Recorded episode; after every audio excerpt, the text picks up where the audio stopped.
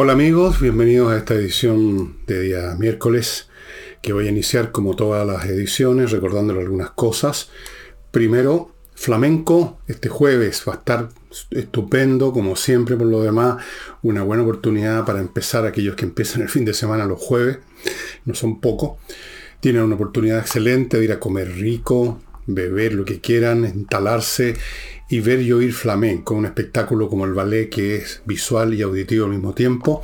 Casa del Jamón en Tenderini 171 y al frente de Tenderini eh, te cruza Agustina y hay un estacionamiento al cual ya ha llegado por Agustina, salió de ahí el auto que aseguro, cruza, cruza Agustina y ya está, camina unos pasos por eh, Tenderini y ya está. O sea, lo más cómodo, lo más seguro imaginable. La Unión de Amigos de los Animales, estimados, está esperando a los que se dicen amantes de los animales, pero que se dicen y no hacen mucho. Perdonen, pero hay que hacer las cosas. O sea, hay que poner la billetera o la chequera ahí donde uno pone la boca. Si usted es de las personas que inició el trámite y no lo completó, ¿por qué no lo termina ahora? Y si usted no lo ha iniciado, inícielo y complételo. Y si usted no quiere ni iniciarlo ni completarlo, puede igual de vez en cuando, siquiera eh, consultándoles a ellos cuál es su cuenta bancaria, traspasarle unos pesos. Eso es todo. Este libro, mi último libro, que está disponible en elvillegas.cl slash tienda, a un precio súper razonable. Es un libro corto, pero un libro entretenido, con ilustraciones, de músicos. Esta es la historia de un soldado de Stravinsky. Y aquí les cuento cómo yo llegué a ciertas músicas y les cuento anécdotas de los músicos y cómo en los ambientes en que se movieron. Eh, no siempre, no este no es un libro, no es un texto música ni mucho menos, no me interesa hacer textos de música, pero eso están los, los músicos o los profesores. Este Turun Tuntun, amigo, está disponible en elvillegas.cl slash tienda. No olviden que los precios no solo son razonables, sino que usted lo puede pagar de dos maneras. O con la tarjeta de crédito o con una transferencia bancaria, no olvidando el comprobante, mandarnos el comprobante a villeguistas.gmail.com. Y antes de entrar a la materia principal de hoy día, que es el tema del famoso que ahora llaman el caso Lobby, eh, permítanme algún par de cosas menores, o una cosa menor.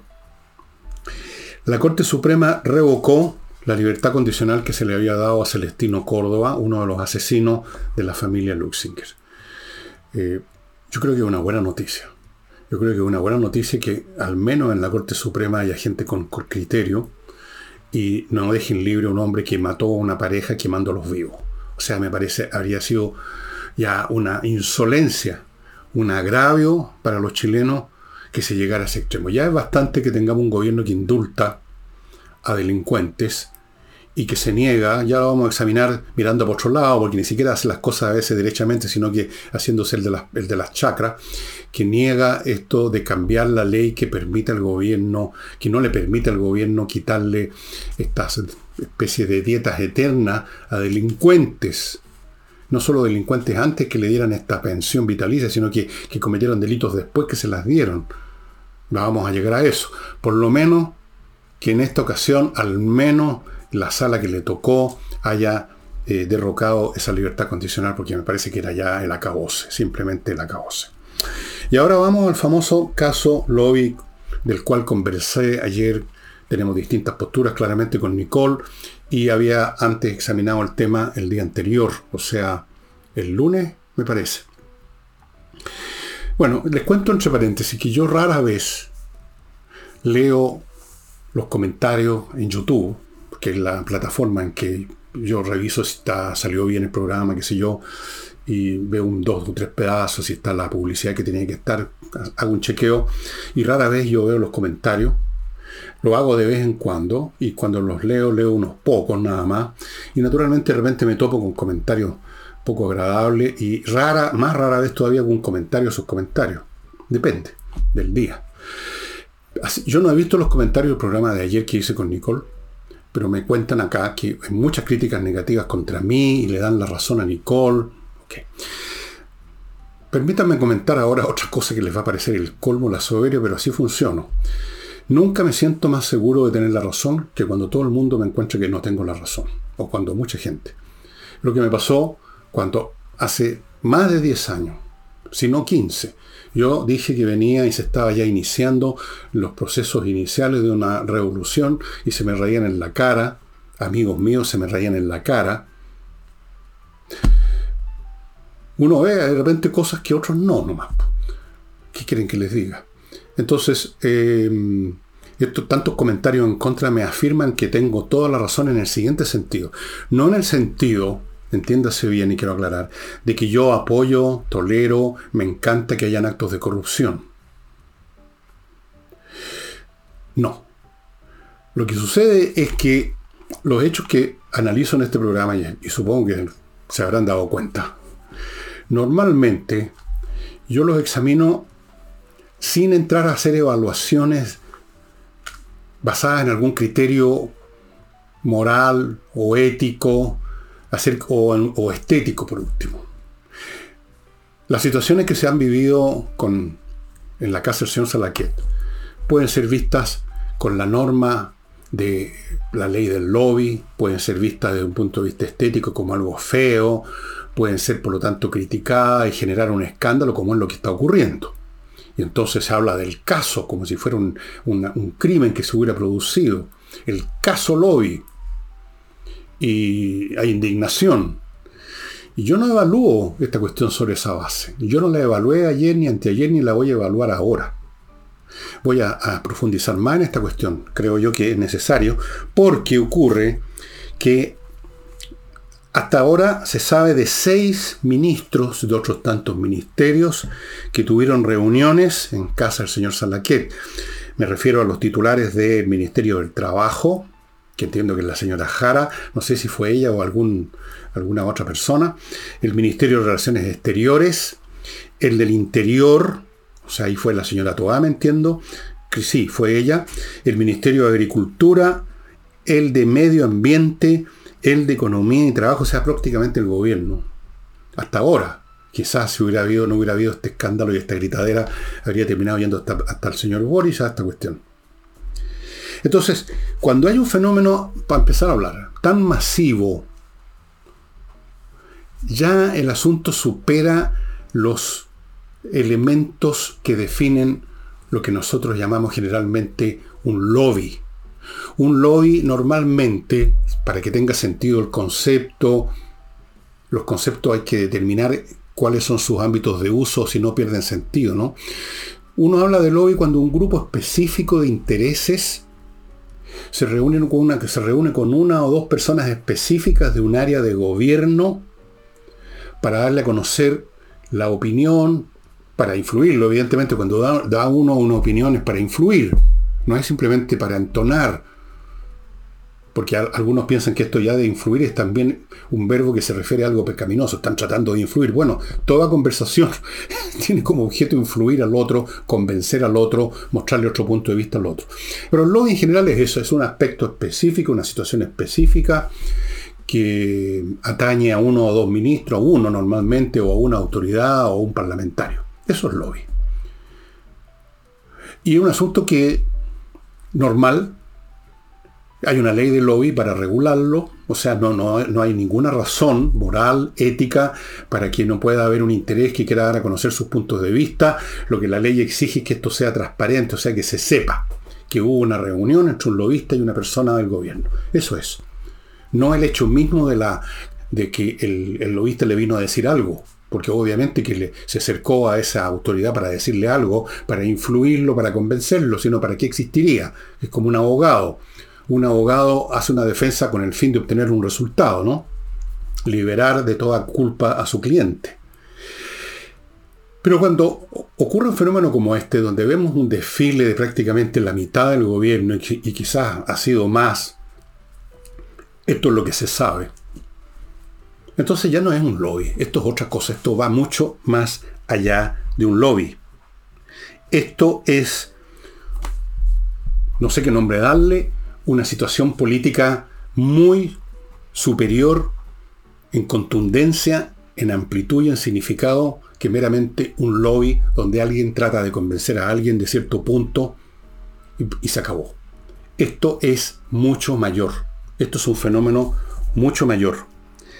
Esto, cuando, cuando un lobby es tan masivo como este, si es que lo seguimos llamando lobby, bueno, no debiéramos seguir llamándolo lobby, porque cuando llega a este grado de masividad, deja de ser lobby, como digo, se convierte en otra cosa.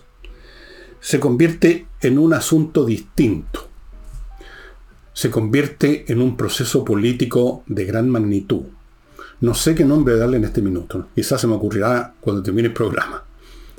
Y señala cosas mucho más importantes, fenómenos mucho más importantes y de más fondo que el de un grupo de interés tratando de convencer al gobierno de alguna cosa puntual. De algún modo, fíjense ustedes, esto quizás sea una asociación de ideas completamente gratuita, ustedes lo calificarán como se les dé la gana. Pero cuando vi toda esta cosa, mi memoria histórica me hizo retrotraerme al año 1794 en París, Francia, cuando en el periodo previo, no sé cuántos días, probablemente bastantes días, quizás una semana o dos o tres, mientras Robespierre lideraba su comité de, salud pública y mandaba guillotinar y guillotinar gente en su proceso revolucionario que había llegado a la fase del terror.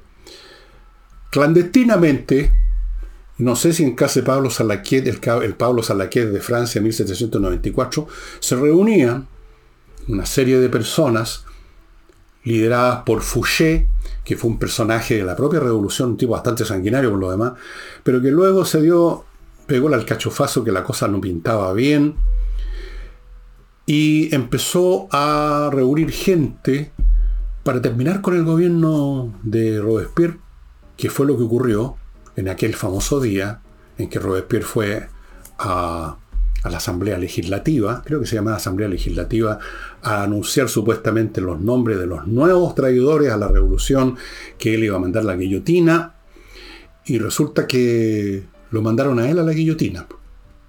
Eso es lo que se llama termidor, porque ocurrió en un mes muy caluroso, en, eh, en julio fue, en Francia, y se le había cambiado los nombres a los meses, se llamaba termidor porque justamente por el calor. En Chile no vamos a ver ninguna cabeza cortada, pero quizás se está empezando a poner en la... se está empezando a guillotinar las cabezas de la revolución, que son varias. Quizás tenemos acá en proceso, y esto es totalmente especulativo, les cuento que esto fue una divagación que se me ocurrió, tenemos aquí un termidor en cámara lenta. Me voy a explicar más por qué. Porque cuando todo un grupo de ministerios van en procesión a hablar con empresarios, o sea, la gente que mueve la economía y que por lo tanto mueve el país finalmente. Entonces, eso tiene un significado mucho más grande. Esto tiene el significado de que están entrando a toparse con la realidad. La realidad encarnada en, los, Salaquet y sus invitados. Para ir a escuchar sus puntos de vista, como dijo la señora Toa, defendiendo su hijo, esto no es un lobby, es un diálogo, porque la señora Tobá, como los demás, han aceptado implícitamente la, la tácita imputación de que lobby es equivalente a fraude, a pecado mortal, a algo corrupto. Entonces hay que evitar la palabra lobby y entonces dicen que fueron a escuchar. Bueno, yo no sé cuál es la diferencia entre escuchar a un lobista y escuchar a un empresario que no es lobista, que no opera como lobista, sino que es el empresario mismo, que le está, dando a conocer su punto de vista. Yo no veo cuál es la diferencia en realidad. Es una diferencia que no existe. Es una diferencia puramente semántica, imaginaria, fantasiosa. Y ahora, piensan ustedes un poquito, que vaya el gobierno, hasta el momento seis ministerios, a hablar con esos, con lo como llaman los izquierdistas, también con un rictus de asco, los poderes fácticos. Bueno, los poderes siempre son fácticos, entre paréntesis. No señala ¿Acaso de que hay en cocina algo importante que va mucho más allá de un lobby particular? ¿No les parece a ustedes que aquí se está jugando algo mucho más importante? Yo creo que sí. Si esto es parecido al termidor, pero en cámara lenta y sin cabeza rodando un canasto, si esto es o no eso, Lo vamos a ir viendo porque yo veo acá un gobierno, una élite política, en la cual al menos una parte de ella, una parte de ella siente que el barco se está hundiendo y hay que tomar medidas decisivas para impedirlo. Y eso significa ir a conversar con aquellos que mueven las empresas, que invierten o no invierten, que sacan o no la plata del país, para llegar a algún tipo de acuerdo que no conozco cuál puede ser, por supuesto, yo no estaba ahí, espero que alguien me dé información en su momento, supongo que me va a llegar. Y supongo que la voy a contar si es que, porque hay cosas que no se pueden contar. Pero entonces esto no tiene nada que ver con lo, tiene que ver con algo mucho más profundo, mucho más de peso, mucho más significativo, mucho más trascendente. No lo olviden, seis ministerios, trabajo, relaciones exteriores, eh, interior, agricultura, medio ambiente, economía, ¿qué más? Esto es un asunto mucho mayor. El problema es que yo no puedo en este momento definir exactamente en qué consiste el asunto. Hasta qué punto simplemente el gobierno escucha. Hasta qué punto el gobierno además de escuchar dice. Hasta qué punto el gobierno aparte de escuchar y decir acuerda. ¿Cómo saberlo? Pero es un proceso. No es necesario que en estas reuniones se haya llegado, se haya completado inmediatamente un paquete. Es un proceso que indica un gobierno que se está acercando a la realidad. En forma secreta y clandestina, porque la otra parte de la realidad es que esta coalición de gobierno tiene en su seno no solo a gente que quiere que el barco no se hunda, sino que tiene a gente que al contrario quiere que se hunda de una vez por todas para construir su paraíso socialista.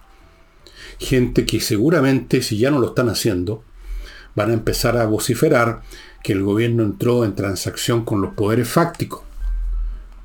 Y yo creo que parte importante de las críticas vienen de ese sector por esa razón así como hay otras críticas que vienen de la gente que se sube a los púlpitos a dictaminar sobre la moral y la ética. Yo, cosa que no voy a hacer nunca porque soy un tipo realista. Así se hace la política. A veces se puede hacer y a veces se hace ostentosamente en forma transparente y a la vista del público porque forma parte de lo que conviene en ese momento. Hacer algo a la vista del público. Por ejemplo, les voy a poner un ejemplo muy simple. Cuando se ha pillado a alguna autoridad política en alguna trapacería, que por supuesto ellos, ellos la llevaron a cabo clandestinamente y que la trataron de ocultar, pero finalmente se supo. Entonces ahí lo más conveniente para quien ya apareció como asociado con una trapacería, eso no tiene remedio, ya no lo puede ocultar, ya se reveló ante el público, entonces ahí de pronto se cambia la cosa, se cambian los parámetros y lo más conveniente es públicamente pedir excusas, dar explicaciones o decir escuchado a la gente o alguna otra de esas estupideces habituales. Todo depende de las circunstancias. Hay otros actos que tienen que ser públicos, no solamente públicos, sino que con pompa y circunstancias, porque forman parte de la mecánica del poder, que tienen que haber eventos celebrados como una fiesta nacional para legitimar el poder y la estructura de poder. Pero hay muchos otros, amigos, que se llevan a cabo en forma oscura para el público, entre cuatro paredes, en los pasillos del poder, hace mucho tiempo, hace más de un siglo, en el Club de la Unión, se reunían la gente de la República Parlamentaria, hacían la política ahí. Y ahora en la casa de Pablo Salaquet, que yo creo que es más humilde que el Club de la Unión. Y, en muchas, y de muchas otras formas de muchas otras formas. La política de este propio gobierno en lo que toca, por ejemplo, al tema de las fundaciones. ¿Acaso ellos hicieron público que estaban transfiriendo fondos del Ministerio de la Vivienda? No, ¿no es cierto? Eso se supo pero ello no fue revelado por el gobierno. Era un plan, era un proyecto que para ellos seguramente es totalmente legítimo y necesario para mantener funcionando, digamos, el, para mantener calentito el vapor revolucionario, hay que adoctrinar a los jóvenes. Eh, seguramente tienen toda una explicación y una justificación y legitimación para lo que estaban haciendo y que siguen haciendo. Pero no lo hicieron público porque calculaban los efectos que lo estamos viendo ahora porque se supo. Muchas actividades políticas no solo son invisibles, sino que son poco estéticas. Por eso que ayer recordé en la conversación con Nicole lo que decía el gran canciller de hierro de la época finales del siglo XIX, ¿no? digamos entre 1800, no, toda la, casi toda la segunda mitad del siglo XIX fue un importantísimo político alemán, Otto von Bismarck, que era un tipo de un realismo absoluto, como debe ser un político de, buen calado. Para, para, para, predicar monsergas morales, para eso están los curas. ¿Y qué decía Otto von Bismarck? Que la política es como los embutidos, mejor no ver cómo se hace. Entonces, aquí lo que está en juego es algo mucho más importante que un lobby, quiero insistir. Aquí hay un giro clandestino porque el gobierno tiene que tener otra cara ante su propia gente, ante por lo menos un sector de su propia gente, ante la gente que usaron, los sectores más extremistas que usaron para la insurrección, los que sacaron a las calles, les abrieron la jaula y los sacaron a las calles, a generar todo el trauma político y psicológico que llevó a, los, a las decisiones del gobierno Piñera que a su vez abrieron el camino, pusieron la luz verde para que llegara al gobierno Boric, por medios directos o indirectos. Entonces se necesitaba violencia, se necesitaban vándalos, se necesitaba todo eso. Pero ahora ya no. En la política ocurre eso. Alguien nos ayuda durante los primeros dos capítulos y ya en el tercero empieza a convertirse en un lastre, en el cuarto es un obstáculo, en el quinto ya es un problema y lo tratamos de desechar, arrancar la hoja del libro. Pero mientras tanto, esa gente puede salir a joder. Esa gente además tiene conocimiento de actitudes, posturas y comportamientos de gente del más alto nivel del gobierno durante y sobre todo antes de la insurrección del 19, en la participación que tuvieron en la organización de eso, y en cierto sentido están bajo extorsión. Si usted no hace esto, compañero, esto se va a saber. Cosas que entre paréntesis se saben, ya, ya voy a entrar a ese tema. Así es que, amigos, aquí no se trata, creo yo, de juzgar, de juzgar, perdón, de juzgar los hechos relacionados con este llamado caso Loy con criterios de, de, pureza política, de transparencia, que esto va contra la ley del lobby, que el lobby aquí, que el caso del lobby, que el mucho lobby. Esto no es lobby. Partamos por ahí. Esto no es lobby, esto es mucho más grande. Mucho más grande. Su propósito y sus consecuencias son mucho mayores que simplemente un lobby en que alguien trata de convencer a alguien del gobierno. Eso es. Y por eso yo lo he tratado como lo he tratado. Esto para mí no tiene nada que ver con hacer juicios morales. Yo no soy eh, el arzobispo Talca, no, ni siquiera el obispo Talca. Entonces no, no me interesan los juicios morales, me interesa analizar las cosas tal como ocurren. Y una de las bases de mi, de mi manera de analizar es que yo parto del presupuesto de que la política es hecha por seres humanos y no puede haber nada peor que eso. Yo parto de la base que forma parte del cuadro siempre en cualquier negociación, proceso político, un grado importante de corrupción, opacidad, oportunismo, vendetas personales, estupidez sobre todo y miopía intelectual, intereses mezquinos, todo eso forma parte del paquete. A mí lo que me importa es qué pasa con el resultado, si algo bueno sale de eso o no, o en todo caso algo interesante para analizar y explicar. Para explicarme a mí mismo y en este caso, creo yo, para explicarles a ustedes. No vean esto como un lobby. Veanlo más bien, y esto claro es especulativo, pero si, si es por, darle una clasificación verbal a esto, es termidor en cámara lenta. Todo el gobierno, yo creo, a pesar de toda su retórica de que vamos a impulsar de nuevo las cosas, que no vamos, nuestra, nuestra gente y la cacha de la espada, todo eso es discurso para la galería, para la galería de, de los energúmenos. En la práctica, si quieren sobrevivir, están dispuestos a este termidor en cámara lenta. Y eso es lo que está pasando y va a seguir pasando con o sin la casa de Pablo Salaquet. Y ahora permítanme ir a mi primer bloque. Entrena inglés amigos, la academia de inglés gestionada por profesores del ramo, que por lo tanto le garantizan a usted una enseñanza correcta del idioma y la entrega de una base de inglés suficiente para que usted se las pueda batir bien y no simplemente eso como llaman chapurrear. El chapurreo no sirve para nada. Hablar y sobre todo entender lo que a uno le dicen. Porque uno puede hablar mal y lo van a entender al que uno hable mal.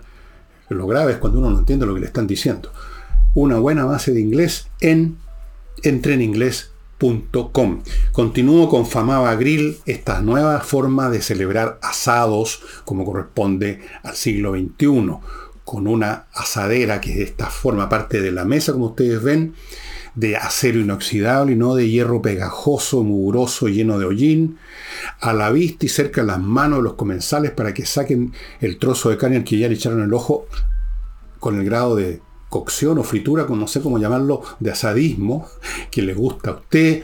Todo esto alimentado por un fuego que a su vez usa de combustible gas y no una humareda con la quema de carbón, etc. Ahora, si usted prefiere, digamos, estos, estos, este verdadero ejercicios de, propios del paleolítico, de prender unos fuegos y agitar una, la, tapa de un disco así para que se crezca el fuego, bueno, allá usted. Pero si usted quiere comer bien, comer rico, limpiamente, Favana Grill, amigo, Famaba Grill, Famaba Grill. Continúo con otra F, Fastmark, la empresa chilena de transporte internacional de carga para empresas y para personas. Para empresas, le van a traer desde Estados Unidos a los puertos chilenos por barco los containers que usted necesita o llegarán a, los aeropuertos chilenos los aviones con la carga que usted necesita y para los privados llegarán en avión las cosas que usted ha comprado por pequeñas que sean. Sirve a las empresas, sirve a las personas, Fastmark, transporte internacional chileno, conocedor de lo que nosotros los chilenos necesitamos. Y termino este bloque con Oxinova, este polvito que se convierte en una colonia de bacterias una vez que usted lo mezcló en agua y esa colonia de bacterias destruye a las que producen el mal olor, que son otras bacterias. Esas otras bacterias son las que descomponen y la descomposición produce gases y esos gases son los malos olores y a veces también son tóxicos. Oxinoa no han tenido más que excelentes críticas porque es ir a la raíz del problema. Permítanme ahora continuar eh, con, esta, con el programa el señor Fidel Espinosa, que es un congresal del Partido Socialista, en su momento, cuando estaba en hervor el tema de George Jackson, parece ser, yo no me acuerdo, pero debe ser así, hizo imputaciones bastante serias contra Jackson. No voy a clarificar si esas imputaciones, cuál es el grado que tienen de realidad o no, eso no me compete a mí. Eso le compete a Silva y le compete a, perdón, a Fidel Espinosa y le compete eventualmente si esto llega a una corte a los jueces. Porque resulta que George Jackson se lo estaría demandando judicialmente por injurias, etc. Ahora, el Partido Socialista defendió a su congresal y en vista de eso saltó el Partido Comunista y el Frente Amplio, o sea, su división infantil, por no decir senil también, infantil y senil, las dos cosas, a, criticar al Partido Socialista por estar defendiendo a, Fidel Espinosa. Que cómo es esto que aparece una defensa corporativa de alguien que cometió un pecado y que va a ser llevado a un tribunal para que dé explicaciones ahí. Que cómo es esto. Y llamaron y hablaron de la autocrítica. El Partido Socialista tiene que ser, hacer autocrítica. A mí me, siempre me ha llamado la atención desde que era nene y observé esta conducta en mis compañeros hasta de colegio, la manera como la gente que se suma en algún momento de sus vidas a una sensibilidad política, a una religión, a lo, que sea, se mete a un grupo, digamos, que tiene una cierta ideología o pensamiento o lo que sea, valores propios, como, y esto federará parte del instinto gregario de la especie humana, se identifican en todos los sentidos empiezan a adoptar hasta la manera de caminar, el ropaje. Eh, los revolucionarios de mi época, por ejemplo, los que yo vi en la universidad, tenían que todos dejarse ahora el bigote como ahora. Y tenían que andar con ciertas ropas y tenían que andar con unos bototos, esa era la moda, andaban con bototos aunque estuvieran 40 grados de temperatura. Adoptaron una especie de tenida revolucionaria y un lenguaje. Y los comunistas también han adoptado ciertos memes conductuales y semánticos, y uno de ellos la palabrita autocrítica que ustedes van a ver, que incluso en algunos ha, empezado a ser usada por sectores que no son comunistas, parece que se puso de moda, autocrítica. Eso, esa palabra se usaba mucho en las reuniones del Partido Comunista de la Unión Soviética en su, en su como no me se llamaban congresos, asambleas, reuniones, meeting, que se reunían ellos nomás a dirigir las cosas, porque el Partido Comunista tenía el poder monopólico, como siempre ocurre con los partidos comunistas, no, ellos no funcionan en la, por gusto, digamos, en la democracia. Apenas llegan al poder tratan de que se acabe esa, esa tonterita. Entonces, usaban mucho la palabra autocrítica compañero a cargo de la dirección de correo y telégrafo, ¿por qué no hace una autocrítica del color de los sellos postales? Unas cosas como esa de importante. Autocrítica. Es divertido además porque resulta que si hay un ser humano menos inclinado a hacer crítica, autocrítica, son los que pertenecen a una ideología religiosa como el comunismo o a una religión cualquiera uno si es cristiano de verdad o musulmán de verdad o comunista de verdad, uno no hace autocrítica porque supone, digamos, atacar directo e indirectamente los principios que se supone que son absolutos y en virtud de los cuales uno es miembro, es feligrés, de los cuales uno es feligrés y por los cuales es miembro de esa iglesia, de esa iglesia. Autocrítica. Bueno, eh, una vez más Aquí, a raíz de este asunto, saltan las diferencias que hay entre socialistas, comunistas, frente amplistas, y diferencias que son generacionales, ideológicas, etcétera, bastante fuertes, y que son uno de los factores que hacen que este gobierno sea inviable, sea inviable totalmente, y que se manifiestan cosas como esta que vimos recién del lobby. En vista que hay un grupo dentro de esta, este ente heterogéneo que llegó al poder, más o menos heterogéneo un grupo purista que todavía eh, hace gárgaras con el purismo. Entonces no podían simplemente de frentón decir vamos a conversar con los empresarios X, Y Z para ver cuáles son los puntos que tienen en mente, a lo mejor tienen razón aquí y allá. No, porque son empresarios, porque son explotadores, son capitalistas, son etcétera. Entonces había que hacerlo para callado. Así es la fuerza de las ideologías. Y resulta que estas ideologías solo tienen miembros que tienen derecho a voto. O que pueden de alguna forma soltar la, pepa respecto a qué hizo el compañero X, Y y Z que está bien arriba en la moneda los días previos a la, a la insurrección. Interesante. La extorsión también opera en el campo político, estimados amigos. Ustedes pueden haber visto películas, novelas en que un, un hombre de gobierno eh, es extorsionado por un espía, por ejemplo, cuántas novelas he visto de eso, eh, por, actos sexuales, entonces le tomaron fotos escondidas y si, y si no, no nos da información, esto se va a saber. Bueno, cosas como esa y de todo nivel, la extorsión, el chantaje político existe. Y hay gente que está chantajeada en este gobierno, de muy arriba por sus conductas, por sus posturas, con quienes se juntaron y que planearon los días previos a la insurrección que les sirvió tanto, tanto para llegar al poder.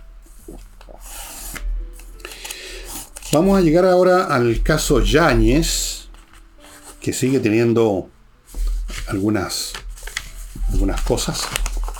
Pero antes, me van a permitir ustedes que les recuerde gestión de condominios.cl ahí es donde lo ubican, una empresa que se dedica a la gestión de la parte administrativa, financiera, de papeles, sueldos, cobro de gastos comunes, toda esa parte de la administración de un condominio que ocupa mucho tiempo y que requiere, digamos, pericias de contabilidad, de finanzas, y que le quita tiempo al administrador que tiene que estar a cargo al mismo tiempo de cuestiones tales como mantener funcionando los ascensores o que el jardín esté bien regado, que las puertas de acceso cierren cuando corresponde, cosas como ese tipo de tipo físico, que esté todo limpio.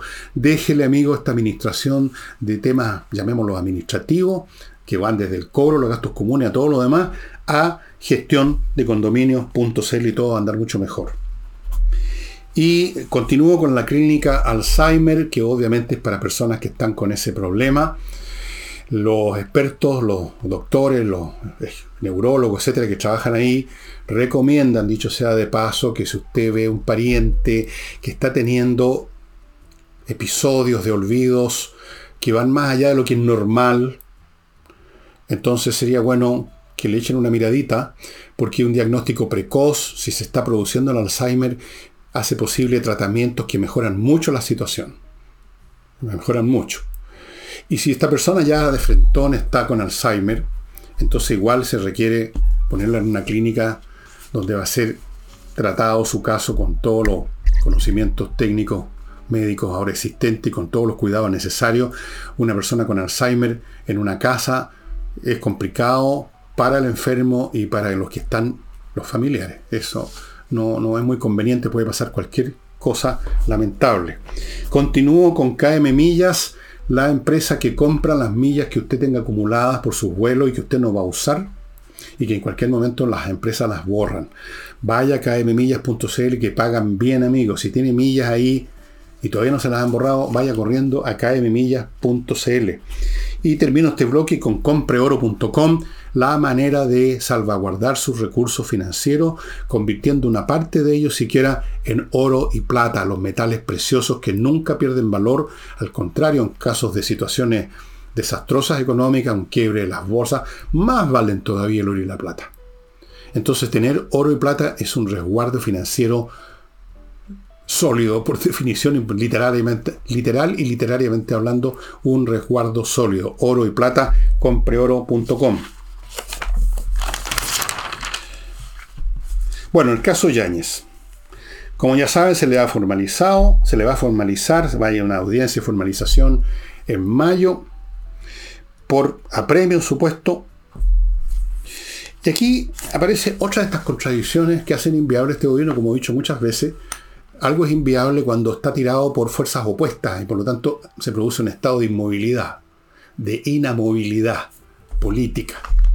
Porque si usted quiere iniciar o llevar a cabo lo que la señora Vallejo con mucho optimismo llamó un combate contra la delincuencia, usted tiene que tener una fuerza policial que pueda efectivamente combatir. Combatir significa que enfrentarse a delincuentes armados que están matándose unos a otros, matando inocentes todos los días. Hubo otros baleos ayer, creo, dos personas acribilladas a tiro. No, y peor, amarrados. O sea, estos ya son temas, digamos, dignos de película, de serial de Netflix.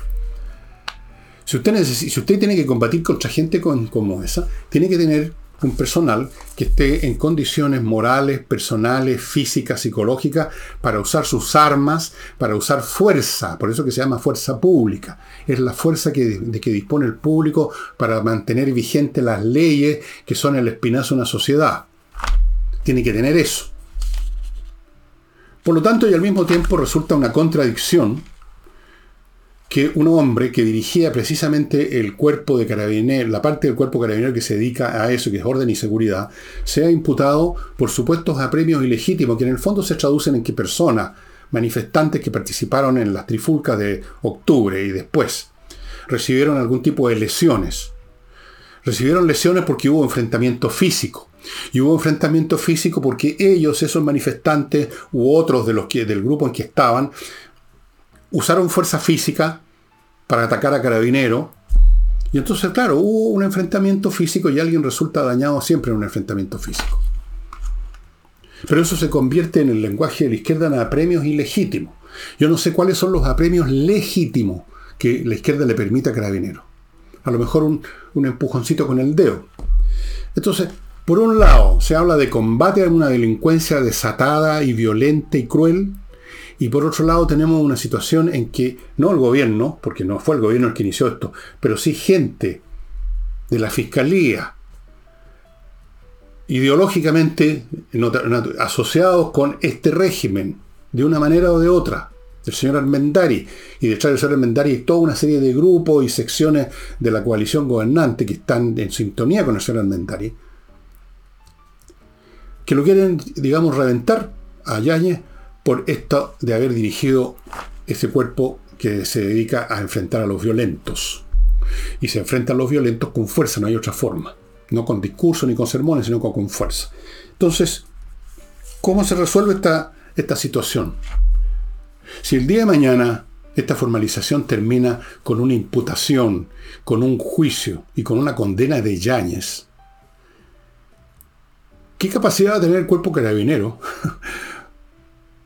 para actuar en la proporción de vida dada la situación de inseguridad que tiene este país. Díganme ustedes con qué moral, con qué se confianza en sí mismos la tropa y los oficiales de carabineros saldrían a contener a una turba que está quemando un supermercado.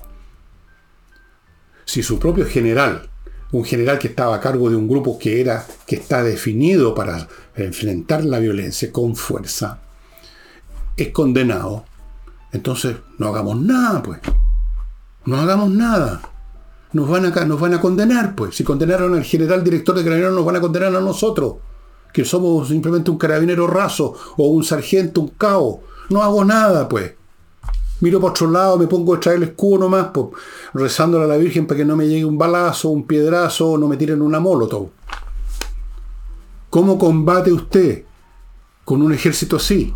Que no quiere apretar el gatillo, que no quiere ni siquiera usar el, creo que la Luma ya, la, ya no la pueden usar hace tiempo porque era poco democrático, era fascista usar Luma.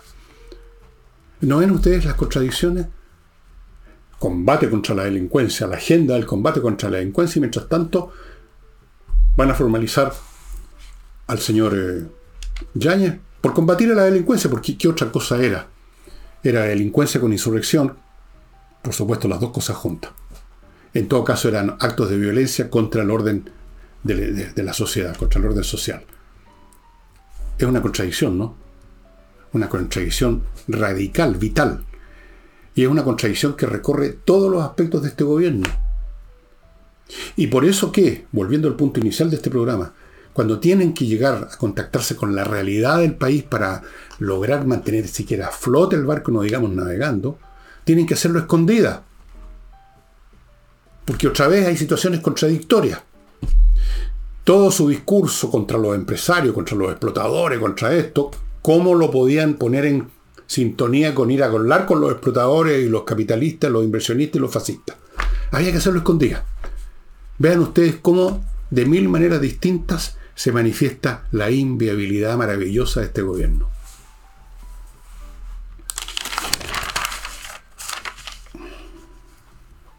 Bueno, ya les dije que encontraron a dos tipos baleados amarrados a un costado de una carretera. En eso estamos. A propósito, a propósito de lo que estamos recién hablando. ¿Cómo se enfrenta uno a los tipos que amarraron, no sé si torturaron o no, y balearon y los tiraron a estas dos personas? ¿Cómo los enfrenta usted, dígame? ¿Con una prédica? ¿Con la frase calle sin violencia? Ahora tenemos que agregar carreteras sin violencia, casas rurales sin violencia, discotecas sin violencia, ¿Qué más sin violencia? El día de mañana son tan frescos que van a decir macrozona sur sin violencia. Siguen con esta magia verbal que es el realismo mágico primitivo, creer que con encantamientos, con palabras, uno logra que llueva o que deje de llover. El pensamiento mágico primitivo propio de la izquierda, y sobre todo de esta generación de izquierda, que debe ser la generación más torpe intelectualmente que jamás ha producido lamentablemente nuestro país. Y ustedes dirán que estoy exagerando, que esto es una actitud negativa contra los jóvenes. No, pero vean cómo funcionan. Véanlos en el gobierno, pues de ellos, a ellos me refiero. Véanlos lo que dicen, véanlos lo que hagan, lo que hacen. Y vean lo que no hacen. Y cómo tratan de compensar eso con este cantinfleo permanente y eterno. Bueno, quiero dar una noticia buena entre tantas noticias malas que estoy obligado a dar porque es lo que ocurre. Eh, las estadísticas están señalando que ha, habido una baja bastante importante, un tercio más o menos, en algunas partes más, de incendios forestales en esta temporada, que todavía no ha terminado en todo caso. ¿eh? Ojo, no, no, no cantemos victoria. Eh, en esto el gobierno se puso las pilas aparentemente, y hay más cuadrillas de guardabosques o de brigadas contra incendios. Entiendo que habían aviones listos para cualquier cosa, helicópteros. Hay brigadas que patrullan, y eso es muy importante. Y permítanme darles una idea, yo no sé si lo están haciendo o no, pero eh, hoy en día la tecnología de los drones es como la, la tecnología ideal para mantener permanentemente bajo vigilancia áreas completas. Los drones no son tan caros hay que poner simplemente un par de tipos en una oficina a manejar drones con cámaras, porque un incendio que es detectado cuando recién empieza usted lo puede apagar con un lanzamiento de agua desde un avión o de un helicóptero o con una brigada que llegue de inmediato. Una vez que se desata, que ese foco se convierte en incendio, lo más que se puede lograr es contenerlo dentro de ciertos límites, nada más. Y los daños se van a producir. ¿Por qué no usan drones también si no los están usando? Cada dron puede con un cuadrante. El territorio, eso se puede, hasta cualquiera con un papel y lápiz puede más o menos diseñar un esquema, es muy sencillo. Un dron por cuadrante. Una oficina central donde están los que manejan los drones y, listo. No es tan caro eso. Yo creo que sería una excelente inversión. Los drones es una tecnología que se, ustedes lo ven por la guerra que se está masificando y que está encontrando cada vez más uso. Yo creo que esto sería un buen uso. Bueno, mientras tanto, Debo decir que es una buena noticia que haya hasta el momento, todavía ni siquiera hemos llegado a febrero, estamos recién en enero, pero por el momento vamos bien, decía el pavo en la puerta del horno. Em, el tema de las pensiones de gracia ha sido uno de los escándalos más sonados, más hediondos. Pensiones de gracia para delincuentes. Y resulta que aquí otra vez más van a ver ustedes el tema de la inviabilidad que también se asoma su feo rostro en este tema. Porque resulta que hay un comité, una mesa en el Congreso donde se iba a discutir o se está discutiendo cómo cambiar la ley para que no ocurra que se den pensiones de gracia a, a los delincuentes y no se les puedan retirar. Incluso gente que no solo eran antes, sino que después cometieron delitos, puede recibir la pensión de gracia parece de evidencia que esto debiera poder retirarse, que no hay llegar y darle pensión de gracia a un delincuente por el hecho de que participó en esto que llaman una protesta social. Entonces el asunto es inviable, es impresentable y el gobierno simplemente como reclaman, el gobierno, como reclaman los congresales que están ahí, ha eludido el tema e incluso sus indicaciones al proyecto refuerza los beneficios. ¿Y esto por qué? Y aquí llegamos al tema que ya les he insinuado varias veces en el programa. Porque aquí hay personas muy arriba que tienen el tejado de vidrio, estimado amigo.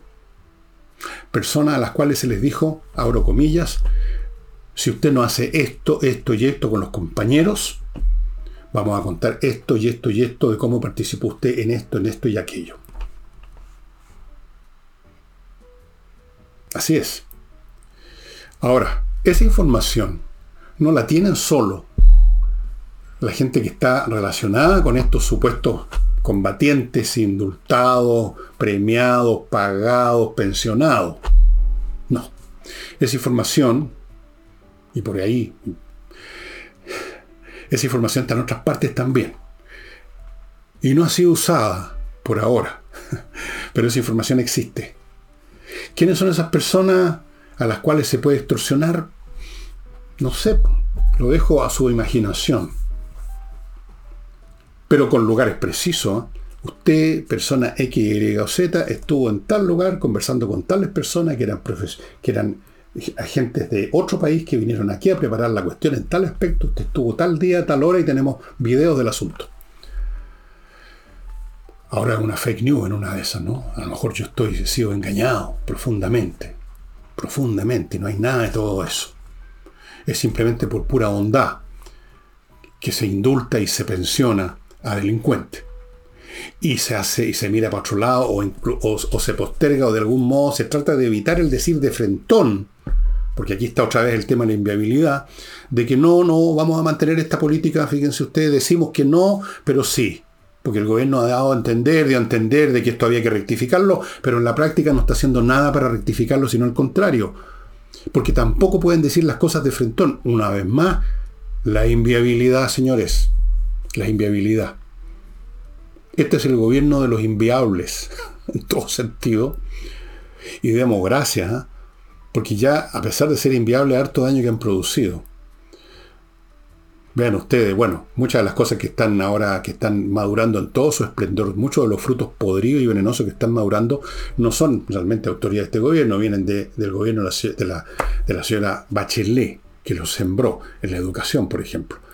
El desastre más grande que está viviendo este país es ahí.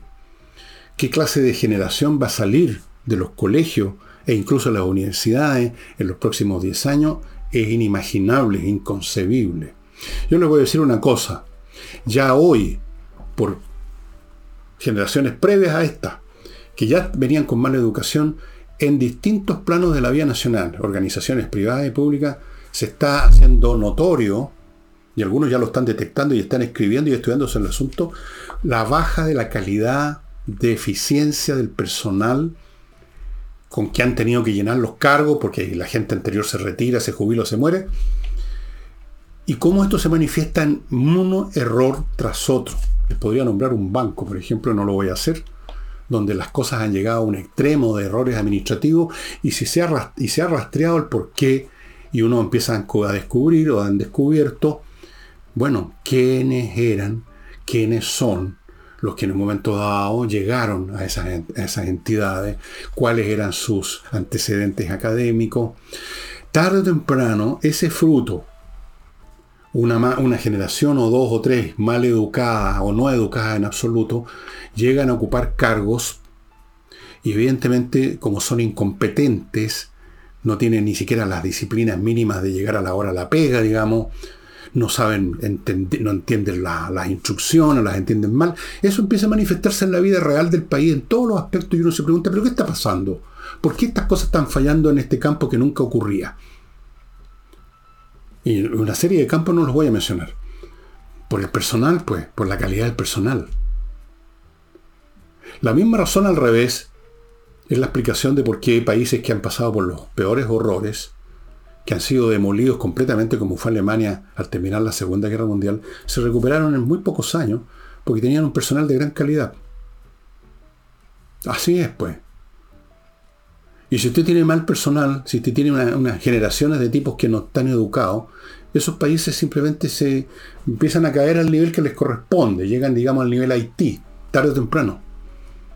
U otros países que no voy a mencionar, no quiero hacerme enemigo, donde también los niveles son tan bajos, por temas incluso de estructuras poblacionales, demográficas, étnicas, que esos países siempre están ahí dando la hora, en todo orden de materia y francamente dependen de extranjeros que vienen a hacerles la pega. No voy a mencionar países, pero hay varios en América Latina que están en esa situación. Y nosotros vamos para allá. Este era un país que en los años 40 y 50 era famoso por la calidad de su educación profesional, especialmente en las áreas de ciencias duras como la ingeniería. Ya no es el caso.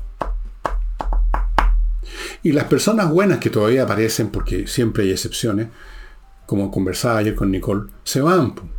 Porque una persona muy buena necesita a su alrededor personas por lo menos normalmente buenas por lo menos mediana, para poder funcionar. Si está rodeado de zombies, no quiere trabajar, no puede trabajar, se, va, se manda a cambiar. Vean ustedes las personas que se están yendo de Chile, no a darse una vueltecita para sacar un, cartoncito en ciencia de la comunicación o alguna idiotez como esa, sino que hay gente que se va a trabajar a laboratorios norteamericanos, a grandes empresas en Estados Unidos o en Europa, en temas, digamos, de ciencia física, matemática, biología, cosas de, digamos, ciencias de verdad, llamémoslo así. Muchos. Porque no quieren trabajar acá. Porque se encuentran en un ambiente académico rasca, donde impera la política, imperan las tomas, imperan el bullying, impera la idiotez, impera la... No, menos que la medianía. La medianía es normal, menos que la medianía. Se van, pues. No hay estímulo. No se puede trabajar.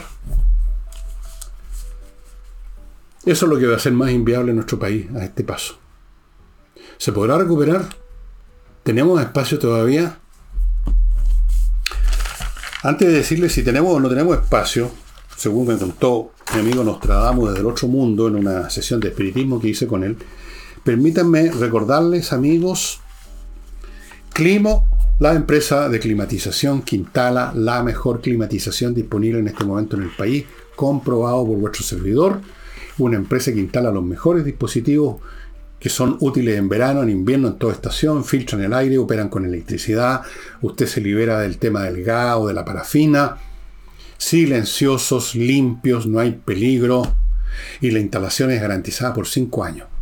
Y la instalación es rápida, bastante más rápida que otras empresas. miclimo.com, póngase ahora ya en contacto. Continúo con Lomas de Millaray, un proyecto inmobiliario que está en la región de los lagos, precioso, precioso y usted lo puede comprobar porque en lomasdemillaray.cl tienen un video, así que cuestión de verlo. Todas las parcelas con agua, electricidad soterrada, fibra óptica.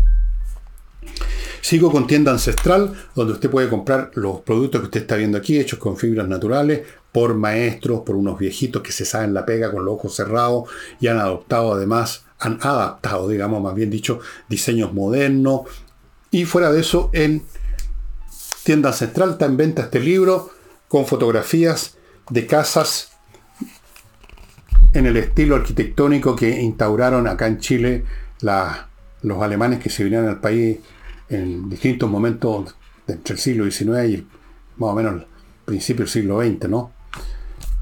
Fotografías muy bonitas, muy útiles para cualquier persona interesada en arquitectura, que está estudiando arquitectura, etc. Un libro muy bonito. También lo tienen en tienda ancestral. Y les recuerdo el ajedrez. El ajedrez, amigos. Espacioajedrez.com. A propósito de educación, si su hijo, su nieto, su sobrino es un chico especialmente brillante, dotado, listo, tiene que ayudarlo a mantener eso, porque las cosas superiores se pierden rápidamente, es como los músculos. Una persona puede ser naturalmente, digamos, musculosa, con tener una, excelente estructura física, pero si no hace ningún deporte, si no, si es como yo, un viejo que se pasa sentado, se, pone, se pone flácido, como estoy yo, que no puedo levantar ni la bolsa el pan. Entonces, espacioajedrez.com, ahí están los, los, tableros, las piezas para que le regale la caja, regálele el reloj, regálele una gift card, regálele un curso que imparten en marzo, clases en directo con el maestro internacional Pablo Tolosa. En medio de este juego entretenido, los chicos van a desarrollar su intelecto analítico, su memoria, su concentración, su capacidad para priorizar cosas, para analizar cosas una por una. Realmente un ejercicio fantástico. Y mm, ya que estamos en eso, Hey, el corredor inmobiliario, amigos, que vende. Este corredor inmobiliario vende porque tiene métodos muy especiales. Y estos métodos muy especiales le permiten vender a pesar de las circunstancias del mercado inmobiliario que está muy duro, está muy duro. Eh, no conozco corredor, salvo Ángel, que no esté lloriqueando que no venden nada o mucho menos que antes. Y remodeling la empresa con puros profesionales para que usted pueda remodelar los pisos, repintar y arreglar los muros de su casa, departamento, eh, cambiar el amoblado la cocina, todo eso con puros especialistas, puros especialistas. Y si tiene que hacer o quiere hacer un cambio más estructural de su casa, tienen arquitectos, amigos, remodeling. Bueno, eh, siguiendo con la línea que les dije que iba a seguir en estos días que estamos ya en pleno verano y hay mucha gente que ya salió o está por salir y están viendo qué libros llevo para leer, les recomiendo este libro que verifiqué que milagrosamente está en una de las cadenas de libros chilenas, así que me imagino que están todas. Eh, la, que ya vi que estaba en la Feria Chilena del Libro. Eh, debe estar también en la, no sé, en la Antártica, debe estar en muchas otras librerías probablemente. Está, y por supuesto que está en Amazon. Es este libro, Nin, miren el nombre raro, el, título, del gran escritor Vladimir Nabokov ruso, pero que tenía un inglés fantástico. Si ustedes saben inglés, léanlo, búsquenlo en el original en inglés en Amazon. Si no, esta es una excelente traducción. No sé si es la misma que usted, esta de la editorial Pomaire. Me regalaron este libro hace muchos, pero muchos, pero millones de años. De hecho, esta edición es de 1967. Está recién entrando en la universidad, me imagino. Y aquí lo tengo con una anotación de la muerte de un papá de un amigo. No, es la muerte del propio Vladimir Nabokov que murió el 2 de julio de 1977 en Montreux, Suiza. Es un libro divertidísimo, divertidísimo. Distinto a Maestro y el Maestro y Margarita que les mencioné ayer o anteayer, este es muy cómico. Nin es un académico que va a enseñar lengua, creo que ruso, a una universidad Mahoma del medio oeste norteamericano, me parece, y todo lo que le pasa y todo lo que vive. Como empieza aquí diciendo, el pasajero de edad madura sentado junto a la ventana del costado norte del tren, al lado de un asiento vacío y frente a otros dos también vacíos, no era otro que el profesor Timofey Nin increíblemente calvo, tostado por el sol y bien afeitado, Nin comenzaba en forma un tanto imponente, con esa cúpula chocolatada que era su cabeza, con esas gafas de carey, el labio superior simiesco, grueso cuello y aquel torso de hombre fuerte embutido en una ceñida chaqueta de tweed. Y todo esto para terminar de manera harto decepcionante en un par de piernas abusadas, metidas en pantalones de franela y puestas una sobre otra y en unos pies de aspecto frágil, casi femenino. Bueno, lo que le pasa a Nin, que aquí está más bastante bien pintado en esta carátula, vale la pena leerlo. Es un libro muy, pero muy divertido. Lo van a encontrar en librerías chilenas en castellano. Lo van a pasar bien con Nin. Es un libro encantador. No solo es humor, sino que es un humor encantador. Eh, aquí está muy bien descrito el ambiente de las universidades, los académicos, las envidias, las, las mediocridades, todo lo que significa el ambiente académico, que es de, es de los más espesos y turbios que existen. Y voy a buscar si tengo otro libro que también tiene que ver con ese ambiente, pero esta vez no en Estados Unidos, sino que en Inglaterra. Es un libro de Kingsley Amis que se llama Jim el Afortunado. Si lo encuentro por ahí, les voy a hablar de ese libro pasado mañana, porque mañana estaremos con Nicole. Y eso, mañana estaremos con Nicole por ahora les digo chau, nos estamos viendo.